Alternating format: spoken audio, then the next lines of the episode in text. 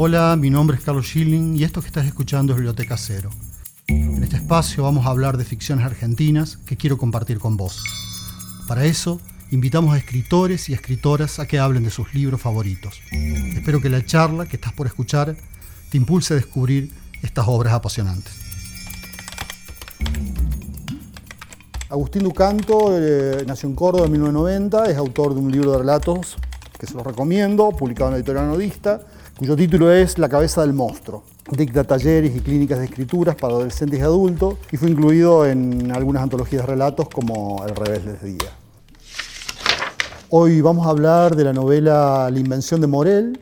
Bioy Casares, un autor, un escritor argentino que nació en 1914 y murió en 1999. Es el autor de varias novelas, la mayoría de ellas ascriptas al género fantástico, como Plan de Evasión, El sueño de los héroes, Diario de guerra del cerdo y también de varios libros de cuentos. Bueno, para citar algunos de los títulos, La trama celeste, Guirnaldas con amores, El lado de la sombra.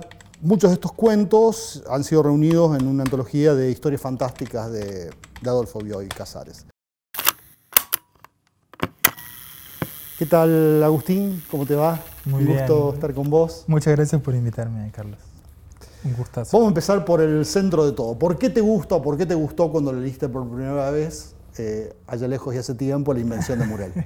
Eh, bueno, primero esto, cuando la leí, la leí eh, en, el cursillo de la facultad, en la carrera de letras. Entonces fue como, bueno, a ver, yo que me quiero dedicar a la literatura, a ver qué me van a leer. Y me acuerdo que era el Congreso de Literatura de Aira o la invención de Morel de, Casares, de Casares. Y no sé, no me acuerdo bien por qué elegí una y no la otra, pero sí me acuerdo de esa experiencia de lectura deslumbrante. Hay algo en la novela de acompañar a un personaje en el proceso de descubrir qué es lo que está pasando, e, e, ese tipo de narrador, ¿no? muy, muy cercano al lector, que tiene el formato del diario, ¿no? Es un diario íntimo en, teoría, ¿no? En el que va contando... Anotando lo que le va sucediendo. a un prófugo, claro, que cayó en una isla medio de la nada y, bueno, entonces como lectores todo el tiempo estamos siguiendo, estamos quizá un, centímetro atrás del, del narrador y eso para mí en algún punto, y creo que sobre todo en ese momento, porque me impactó mucho, mucho más ahora que, perdón, mucho más en ese momento que ahora en la relectura, el ir descubriendo el mundo, ¿no? Claro. Que era lo, que el mundo que, que, va erigiendo este, Bioy Casares en esta, en esta novela, ¿no? Claro. Si tuvieras que resumir el argumento así, como si se lo contara a un amigo, mira, lee la invención por esto. Y es, es complejo en ese sentido porque tiene lo que llamaríamos hoy spoilers, ¿no? Pero yo sin creo que spoilear. sin spoilear es un prófugo que al parecer eh, está condenado a cadena perpetua y cayó en una isla, ¿no? Eso es como el pasado de la historia en realidad. Él empieza en el día en que algo empieza a pasar raro en esa isla en donde él está, que es que el verano se adelanta y empieza a haber gente en la isla hasta que, que él estaba solitario. Sí, aparece gente de de Sin que se vean barcos, nada. Claro, de un día para el otro es el gran misterio y es esto, un prófugo intentando que no lo vean porque él piensa durante gran parte de la novela que es parte de, la gente que lo está buscando, digamos. Exactamente. Eh, entonces, intentando descubrir qué es lo que pasa sin que lo vean y con, esta, con este algo que empieza a pasar extraño. ¿no? El verano se adelantó y después se empiezan a ver algunas cuestiones ahí un poco más raras. Y en cierto modo la novela tiene como un doble misterio, que es eh, ¿Qué es eso? ¿Qué son esas, son esas personas, por un lado?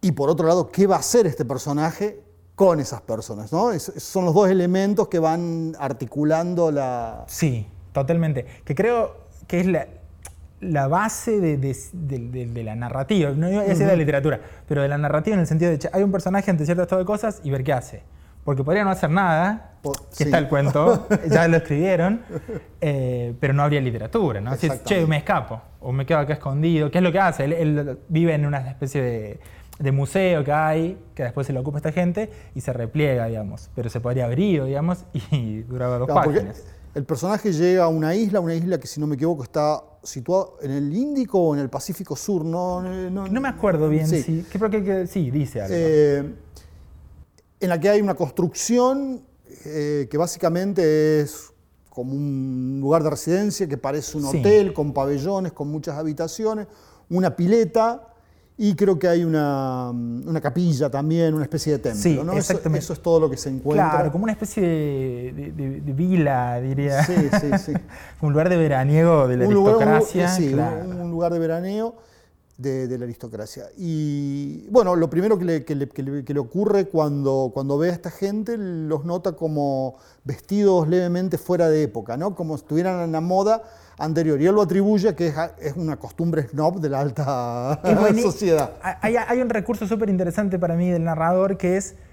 eh, por eso pienso que es una gran lectura para cuando sos más, más chico o cuando empezás con ciertas lecturas, en el que todo te presenta un, un estado de cosas, algo que le llama la atención y te lo intenta explicar. Claro. Y en realidad, en lo que sucede en la trama de la novela es que te está ocultando lo que Lo realmente sucede. Claro, el, che, estos están vestidos viejos porque son snob. Y en realidad no, bueno, es otra cosa lo que sucede. Hay dos soles, debe ser una ilusión óptica. Hay tal cosa, debe ser esto. Bueno, ahí mencionaste do- los, los dos soles, que es uno de los momentos muy poéticos de, de la Sí. novela. La novela es una novela breve, digamos, Sí. una novela, diría uno. Eh, justamente lo que te quería preguntar era qué imágenes y qué elementos, qué imágenes, por un lado, de, ese mundo que va viendo el prófugo, y qué elementos de la trama te llamaron la atención en, la invención de Morel. A mí me, llama mucho la atención y, y ahora que lo, que lo releía ¿no? al texto, era como que no terminaba de entender bien geográficamente cómo era la isla y de repente me parecía como una especie de, de Springfield de los Simpsons, ¿no? donde cabe todo. donde de repente hay un museo y hay una pileta y hay unas barrancas terribles, Sí. medio como tempestuosas y después es hermosa en otra parte. Me llama mucho la atención de, che, acá está todo, ¿no? Que a su vez está perfecto, ¿no? Si yo me imagino una isla, que tenga de lo que se me ocurre. Y entonces, y después hay una descripción muy bonita del, del museo, que es como el lugar donde viven, en realidad me queda medio ahí la duda de por qué le llaman museo. Eh, y, el- y el subsuelo y el otro subsuelo escondido y esta cosa de diferentes capas de que es medio una analogía de las capas de ir accediendo a cierta información ¿no? que va Exactamente. administrando la novela y de hecho eh, el- no sería la revelación de lo que sucede pero sí como un- un- una parte más esclarecedora es el romper una pared y acceder a algo que todavía no está digamos Sí, sí, claro. visible. E- esa arquitectura me parece Sí, hay algo de la arquitectura que también es levemente laberíntico, y aquí habría que decir, bueno, eh, Bioy no es la primera novela que, que había escrito, había escrito varias otras, había escrito por lo menos cinco libros antes, que todos este, quedaron, él, él no los quiso reeditar esos, a esos libros anteriores, y aquí se ve sí cierta influencia fuerte de Borges, y probablemente en la construcción de ese mundo eh, hay, hay algo borgiano, ¿no? En la arquitectura de cierta... Es como una especie de laberinto, que yo creo que él no lo quiere llamar laberinto en ningún no, momento, sí. para que no fuera tan obvia. este, pero, pero sí está esa, esa imagen de un, de un espacio eh, de perplejidad, para decirlo de alguna forma, ¿no? Y de- y de- Totalmente. Sí, que de hecho siempre hay, como unas situaciones en las que el personaje se va escondiendo en diferentes lugares que tiene que ver, che, ¿y dónde está? Ah, claro, pero está ahí una, una determinada cosa. Se meten como en un jarrón en un momento gigante. Sí. Y digo, uy, ¿dónde está esta sala? Que a su vez parece que tiene techos muy grandes, miles de columnas. No sé, como una especie de escenario todo muy magnánimo, ¿no? Sí, sí. Pero a su vez abandonado también, como en desuso. Hay, hay algo ahí de lo, de lo que ya pasó, digamos, de lo que ya no, De lo que ya que no ya no es, sí. ¿no? Que es como bueno, el gran tema de la, de la novela, sin, el, sin spoilear. Eh, bueno, una de las cosas que considera la crítica, o, o por lo menos cierta parte, es que en esta novela, eh, y esto también vamos a tratar de no spoilear, pero, pero acá es un poco de spoiler ahí, se, eh, Bioy Casares, digo, se anticipó a lo que sería la tecnología de 3D o a los hologramas.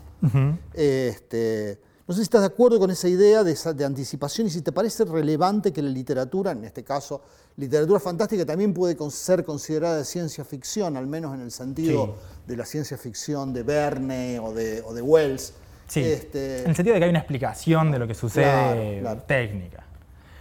Eh, yo creo que ah, sí, sí, sí, sin duda que, que hay, hay una, una idea del, del holográfico eh, muy clara y de hecho, bueno, esto es spoiler, pero lo que sucede es literalmente se proyectan hologramas, ¿no? Exactamente. Eh, con una determinada rutina, ¿no? Eh, y ahí no, no veo ninguna diferencia con un holograma que uno podría pensar hoy, digamos.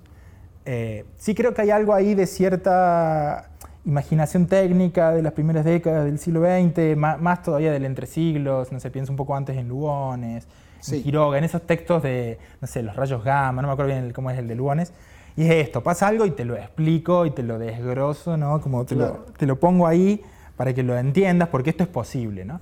Y creo que había algo de, esa, de esos años, de esas primeras décadas del siglo XX, hay un texto de Sarlo que es como la modernidad periférica, creo, donde habla mucho de eso, es todo era posible. ¿no? La ciencia está en ebullición, entonces podemos imaginar cualquier cosa. Y acá habla de la radio y del telégrafo, que fue como. Sí, sí. y la televisión incluso. Y la televisión ya incluso, es cierto. Pero digo, inventos que de repente supusieron una ruptura grande en lo que la gente esperaba, que era, no sé. Inconmensurable. Sí, totalmente. La, idea de la radio hoy es. Bueno, estamos grabando un podcast incluso que es como eso pero la idea de una voz transmitida a, cientos de kilómetros era completamente absurda. Y de repente permitirse a ver qué más, eh, ahí creo que hoy lo hace muy bien y sí, anticipa. No sé si mecánicamente y, a nivel técnica, porque es medio confuso el texto en el sentido en cómo mierda es que se están... ¿Cómo lo hace? Claro, cómo lo hace. Sí, bueno, eso, eso es lo que tiene que dejar la literatura para la imaginación y porque además seguramente hoy no tenía la menor idea de cómo, podía, hacerlo, claro. porque da unas ideas, ¿no? La radio, la tele, la radio hace con la voz, la tele hace con la imagen y esto. Sí, pero es como un amontonamiento, ¿no? Dice, bueno, todo esto combinado puede que dé esto otro. Y después, con respecto a la otra parte de la pregunta, eh, no, creo que, que, la literatura tenga que anticiparse al futuro, no creo que lo pueda hacer. Justo recién estábamos hablando antes de el carácter apocalíptico del presente en, muchos aspectos y la literatura se queda cortísima o, se imagina cosas, me parece, la más exagerada que sea, termina siendo ridícula al lado de lo que sucede. ¿no? Entonces yo creo que si uno lo persigue, puede suceder, pero si uno lo persigue, eh, va al fracaso derecho, me parece. Sí, además siempre de alguna forma es muy difícil desprenderse del presente cuando uno se imagina el futuro. Entonces uno tiende a hacer, eh, y eso se ve en, claramente en todas las películas, uno ve una película de ciencia ficción de los años 50 y ve los años 50 proyectados, distorsionados al 2000, al 2020, este, y, e inventos, qué sé yo, por ejemplo, el, no sé, eh, el teléfono celular, por ejemplo. Sí, existían formas de comunicarse a larga distancia y todo eso, pero nadie se había imaginado el teléfono celular como lo, como lo tenemos ahora, ¿no? Sí y menos el uso de teléfono inteligente como tenemos ahora, que es mucho, digamos, donde la función teléfono es muy secundaria respecto a todas las otras posibilidades que te da ese, aparato, ¿no? Totalmente. Sí, yo creo que ahí hay, incluso yo lo pienso mucho, en, es, es, similar la idea, en términos de ciencia ficción, cuando se habla de extraterrestres, ¿no? Solo podemos imaginar un tipo muy alto, pero que tiene dos brazos, o tiene cinco, pero tiene brazos, o tiene piernas, pero es todo desde lo que podemos imaginar nosotros, ¿no? Entonces yo creo que en términos de vida alienígena me parece que no hay que intentar meterse, porque es, siempre se lo piensa muy humano, y en términos de futuro es, siempre se lo, piensa desde hoy, ¿no? Y yo creo que incluso hoy hemos llegado a un nivel de avances tecnológicos que es muy difícil eh, imaginar el futuro tan distinto, no sé, o, que sorprenda, ¿no? porque la literatura por ahí intenta eso. Bueno, me imagino un futuro totalmente alejado y complejo, impensable hoy. Y hoy es, ¿qué, es lo impensable? Prácticamente nada, digamos, a nivel tecnológico, ¿no? a nivel de lo que se puede hacer. Y la inteligencia artificial me parece una locura tremenda. Sí, además eh, pasamos de justamente el, el momento, está bien, la literatura de ciencia ficción probablemente haya empezado con el viaje a la luna de, de Cyrano de Bergerac, pero bueno, tuvo un momento de mucho auge con Julio Verne, con Wells, fines del siglo XIX, eh, principios del siglo XX, y ahí todavía era como una especie de época pre, si bien ya estaba la era industrial, pero era preindustrial, todavía el inventor seguía siendo un individuo. Ahora es Claro, ahora son corporaciones, con testeos, con, estudios de mercado, hay, hay otra, toda otra, Totalmente. Eh, otra lógica ¿no? de la invención y de... Que, termina siendo, me parece, mucho más perversa porque es más real, ¿no? yo pienso en la inteligencia artificial, no sé, de, de, de Asimov y por ahí, bueno, hay un robot que tiene inteligencia artificial porque se lo desarrolló y se le logró generar el, la sensibilidad. Y hoy no, es todo lo, todas nuestras costumbres en un teléfono, eso es la inteligencia artificial, que va recabando datos y se va anticipando en lo que nosotros podemos querer, ¿no? Como, e, es, loco el procedimiento, ¿no? Y por eso es mucho más compleja la inteligencia artificial. no es el, el robot este de Blade Runner emocionado, el Sí, replicante, el ¿no? replicante, no, no, ojalá. Es Siri diciéndote hola.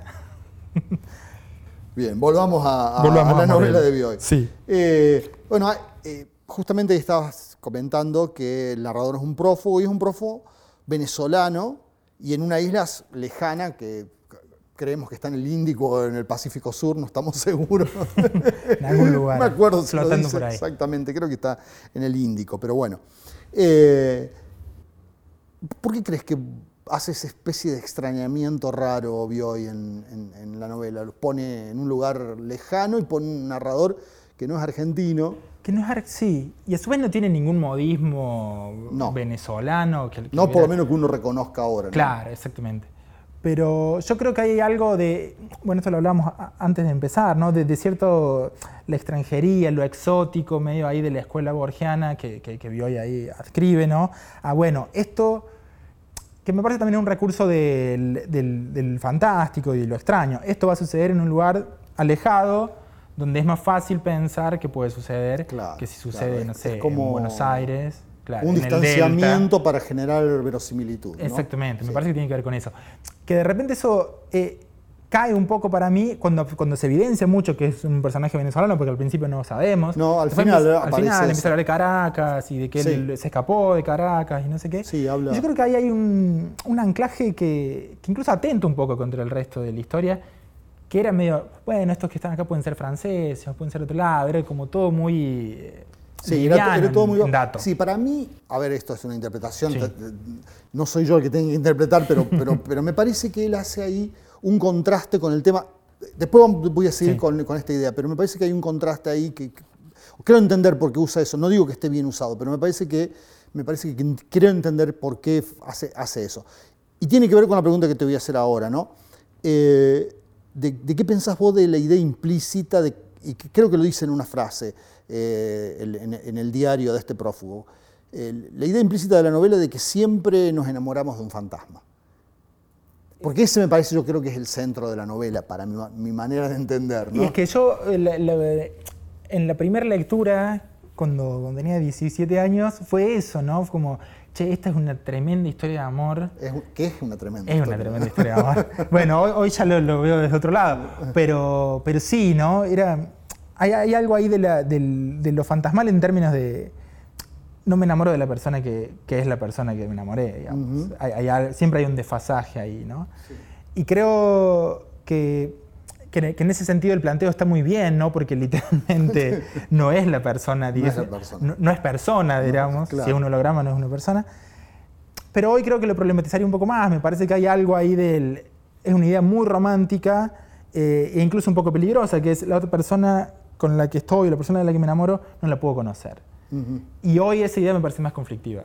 En- desde una visión muy personal, en el sentido, che, yo necesito conocer a la persona de la Con- que me enamoro, con, con- la que estoy. Claro. Y no creo que sea imposible. Sí, hay, sí va a haber lugares eh, oscuros y, y lugares a los que no puedo acceder, pero me parece que acá hay una idea de es imposible, literalmente es imposible Sí, ¿no? en la sí, novela. sí. Y, y solo está esa posibilidad que es el final, y bueno, yo no soy muy de, de- de spoiler, pero de tenerle miedo al spoiler, digo. Hay algo ahí que él se termina metiendo en el holograma, ¿no? Que es como, bueno, por lo menos que de afuera parezca, ¿no? Y esa idea de, bueno, que por lo menos parezca que estamos juntos, que por lo menos parezca que, yo, que hay amor acá, que tiene que ver con esa idea de lo fantasmal, ¿no? Lo fantasmal no puede, Sí, sí. no puede, no está en el mismo plano. Intentar estar en un plano, de último, somos todos fantasmas Exacto. y, y nos Exacto, manejamos ahí, sí. digamos. Sí, a mí me parece eso de una belleza tremenda. Más allá que Es creo que, súper que tenés razón vos de lo que estás diciendo de fondo, ¿no? Eh, Pero no, una idea hay- hermosa, eh, sí, es una idea muy bella. Y Eh, yo me acuerdo, la, la- la sensación fue esa siempre, Sí, como, sí. Qué, qué gran historia de amor esta. Claro, qué terrible, claro. pero qué gran historia de amor. No, lo que te decía precisamente de, de- de esta mujer que aparece, porque ahí al final aparece una mujer venezolana también, También, mencionada, y creo que precisamente aparece como un contraste de esta idea, ¿no? De La mujer real. la mujer real y cómo de alguna forma hay una evasión también de eso en esta fantasía de, de una mujer bella que, que está ahí Sí. flotando en el aire y que es absolutamente indiferente al, al narrador. Totalmente. Es que yo creo que la, la idea de lo fantasmal es eso, ¿no? Es como, eh, al ser y medio inaccesible, inalcanzable y estar como en otro plano, puede ser perfecta, digamos. puede ser todo lo que yo quiero que sea, porque no, no, no, Sí, no es, en el plano es- de lo es un poco lo fantasmático del deseo, de alguna manera. Totalmente, ¿no? sí, Eh, sí, sí, este, sí. En algún punto, es la idea de... Para mí toda la historia de amor son medio Romeo y Julieta, Sí. en el sentido de, che, no se puede, ¿no? Entonces, y Romeo y Julieta, si uno le piensa hoy, calma, es una historia de mierda en términos de lo que sucede, pobre gente. Claro. No disfruta nada de su amor y solo se matan, porque no pueden, ¿no? Porque siempre el, el objeto amoroso del deseo se está alejando todo el tiempo. Y acá es directamente, están en mundos distintos. Están en mundos distintos, sí, están en mundos completamente distintos. Sí, sí, es una historia de amor imposible, claramente. Claro. claramente. Eh, bueno, eh, en el prólogo, eh, Borges dice que la, que la trama es perfecta, ¿no? No dice que la prosa es perfecta, que la escritura es Sí, perfecta. sí. Se están filtrando cosas que estuvimos hablando Te- antes, tenía, pero... tenía no, Borges tenía reservas respecto de la prosa de esta, de, esta, de esta novela. En algún momento dice después que era medio como una prosa de pan rallado. Qué Pero, sí dice que la trama era perfecta, ¿no? Yo creo que sí. Me, me cuesta, me, me resulta compleja la idea de lo, de lo perfecto, ¿no? En términos de literatura, pero después diría que tampoco lo es, digamos, ¿no? Y, y- y no en, en desmérito de la obra. Para mí la obra eh, sigue siendo una novela maravillosa y me gusta y ahora que la releí, eh, la leí con mucha fascinación, solo viendo algunas costuras que, que me parece que estaban más explícitas. Pero hay algo de... Es una trama muy difícil de llevar a cabo. Yo pensaba eso, ¿no? Ahora que la releí, digo, qué, quilombo meterse en esta historia donde lo que sucede no lo conoce el narrador, entonces por lo tanto no lo va a conocer el lector, pero tiene que estar todo ahí porque tiene que ser visible. El narrador de alguna manera tiene que dar cuenta de lo que está sucediendo sin entenderlo. Me parece una posición muy compleja para construir una historia. Y ahí sí, yo creo que la novela se, se sostiene en, en una gran trama, que no sé si diría perfecta, pero sí que está muy bien aceitada. En esto es para mí narrar es presentar información, ¿no? Eh, solo, solo compartir la información al lector de una determinada manera, eso de- define todo. Exactamente. Y acá es, bueno, es, che, está pasando algo que el narrador no sabe cómo hacer, cómo compartir esa información con el lector, a través de un diario, ¿no? Pero cómo logro que el narrador vaya descubriendo y vaya entendiendo. Y, vaya- y tengo una confusión, porque es muy, es muy importante en la trama que el narrador primero piense una cosa, después piense otra. Claro. Yo creo que ahí sí funciona bien la novela. Sí, Es decir, y- creo y, esto y, y es de ahí por eso es un- tiene el formato de un diario, ¿no? Un diario muy sui generis, de sí. anotaciones, de anotaciones. Sí, son- sí, sí, sí. Son anotaciones que tienen un decalaje temporal muy cortito, a veces una tarde, pasó Sí. un poquito, cuenta y... eh, Para mí el mejor recurso del diario ahí es, este, eh, porque empieza el texto como diciendo, este diario es para que si me encuentran, qué sé yo, los que me están buscando sepan como que yo no soy culpable o no sé qué. Y nada que ver, termina hablando de otra cosa completamente distinta, que es, bueno, pasó algo raro en ese mundo y hay que dar cuenta de eso. digamos. Bueno, otra cosa que me llamó la atención del prólogo de Borges es que él lo usa como una especie de, de, de coartada para hablar en contra de la novela, psico- de la novela psicológica, la novela de estilo ruso, Dostoyevsky. Creo que es más, es más, creo que lo, que lo, que lo menciona Dostoyevsky de pasada en el, en el prólogo. Eh, para hablar en favor de las novelas de intriga o de trama. Ellos estaban ahí haciendo la colección policial de MC en ese momento, el séptimo círculo. Defendía esa idea de literatura un poco como entretenimiento, como evasión, como construcción, ¿no? Y no tanto como algo existencial. Eh, el existencialismo todavía no estaba de moda, pero iba a ser la Sí, moda sí, que iba a sí, venir la después. claro. Este, sin embargo, hay muchos elementos psicológicos en la novela. Hay un montón, sí. Yo creo que es más eso, ¿no? Como intentar marcar una línea que no sé si el texto la marca, ¿no? Que es, de hecho, me parece que hay un desarrollo psicológico muy grande del personaje. Quizás si es rápido y si hay ciertos procesos mentales del personaje de querer una cosa, de eh, no me interesa nada esta chica, estoy enamorado perdidamente, ¿no? Sí. En, en tres líneas. Eh, pero lo que, a lo que creo que apunta Borges ahí es, che, acá hay una trama que no es simplemente, que no sucede solo en la cabeza del personaje.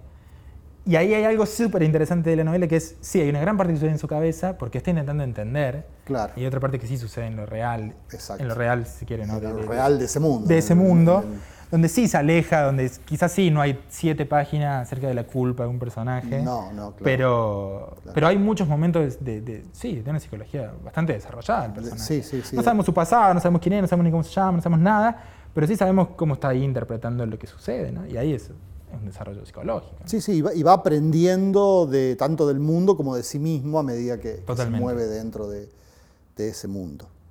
Agustín, muchísimas gracias por haber participado en este nuevo número de Biblioteca Cero, el podcast de, donde hablamos de libros. Buenísimo, muchas gracias a vos por invitarme. Bueno, gracias Agustín.